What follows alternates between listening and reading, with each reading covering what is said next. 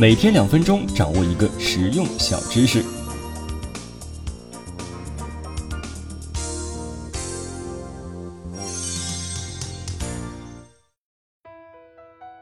哎，不知道你有没有看过电视里面这样的桥段啊？当孩子努力在大城市打拼赚了钱，安家立业，然后呢接老家的父母啊一同安享晚年，这时候呢孩子就会对父母说呀：“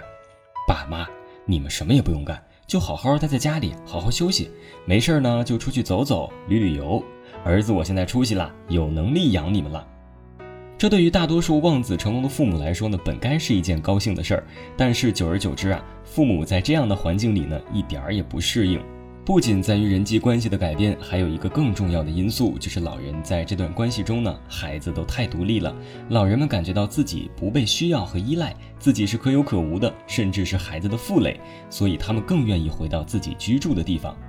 这个呀，就是我们今天讲的关系适度依赖，就是指在一段人际关系中呢，要适度的依赖对方，让对方感受到你被需要，这样你们相处起来呢，也会更为融洽。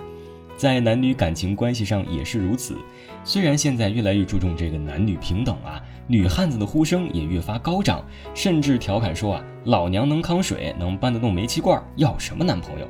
但若是事实感情相处当中，双方太过于独立，有什么事儿也不想麻烦对方，这段感情啊，多半是要无疾而终的。